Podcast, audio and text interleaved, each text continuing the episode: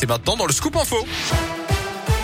Et l'actu dans l'un, elle m'a connaît avec vous, Colin Cotte. Colin, bonjour. Euh, bonjour Yannick, bonjour à tous. À la une de l'actualité, les suites de l'intervention d'Emmanuel Macron hier soir dans sa deuxième allocution aux Français depuis le début de la guerre en Ukraine. Le président de la République a notamment parlé des conséquences à venir sur la vie quotidienne en France dans les prochaines semaines et les prochains mois, promettant aussi un plan de résilience économique et sociale.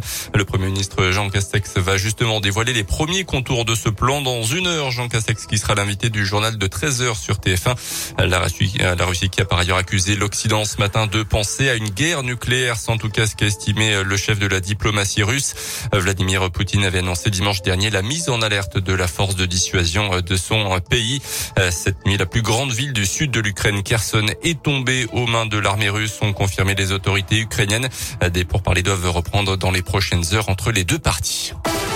Dans l'actu également, la mobilisation des salariés de l'association de sauvegarde de l'enfant à l'adulte dans l'un aujourd'hui.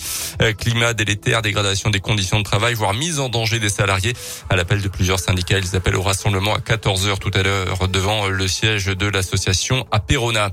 Une micro-forêt urbaine à Mâcon à l'initiative du Rotary Club et de la mairie. Plus de 500 arbres ont été plantés sur une parcelle de 200 mètres carrés pendant les vacances d'hiver. Une trentaine d'enfants de l'accueil de loisirs Galilée ont participé à cette plantation. Une micro-forêt urbaine qui est une première en Saône-et-Loire. Elle a de nombreux avantages, comme l'explique Nathalie Concalves, l'élu en charge de l'environnement à la ville de Mâcon.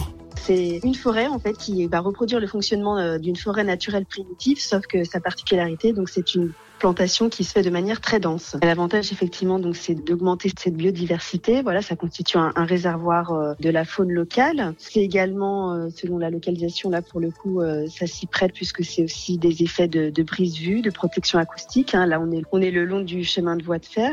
Ça permet de favoriser l'infiltration des eaux. Ce projet donc s'établit sur trois ans, auquel cas les enfants seront sensibilisés ainsi que les rotariens et les agents de la ville à faire une action de défrichage par an tous ensemble. Cinq essences d'arbres et arbustes et végétaux ont été euh, plantés euh, comme des noisetiers ou encore des érables ou des aubépines. À retenir également dans l'actualité les suites du crash de la Wings. C'était en mars 2015. Un pilote allemand s'était suicidé dans les Alpes, entraînant la mort également de ses 149 passagers. D'après aujourd'hui en France, les juges d'instruction en charge de l'enquête viennent de conclure un non-lieu dans ce dossier. D'après eux, le suicide du pilote n'était pas prévisible et personne n'aurait pu l'empêcher. Ses médecins et son employeur notamment n'ont pas été mis en cause.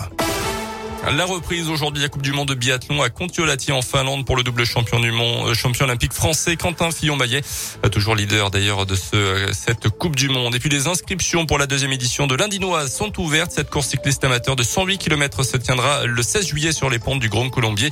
Nouveauté cette année, une Indinoise express. Parfait, merci.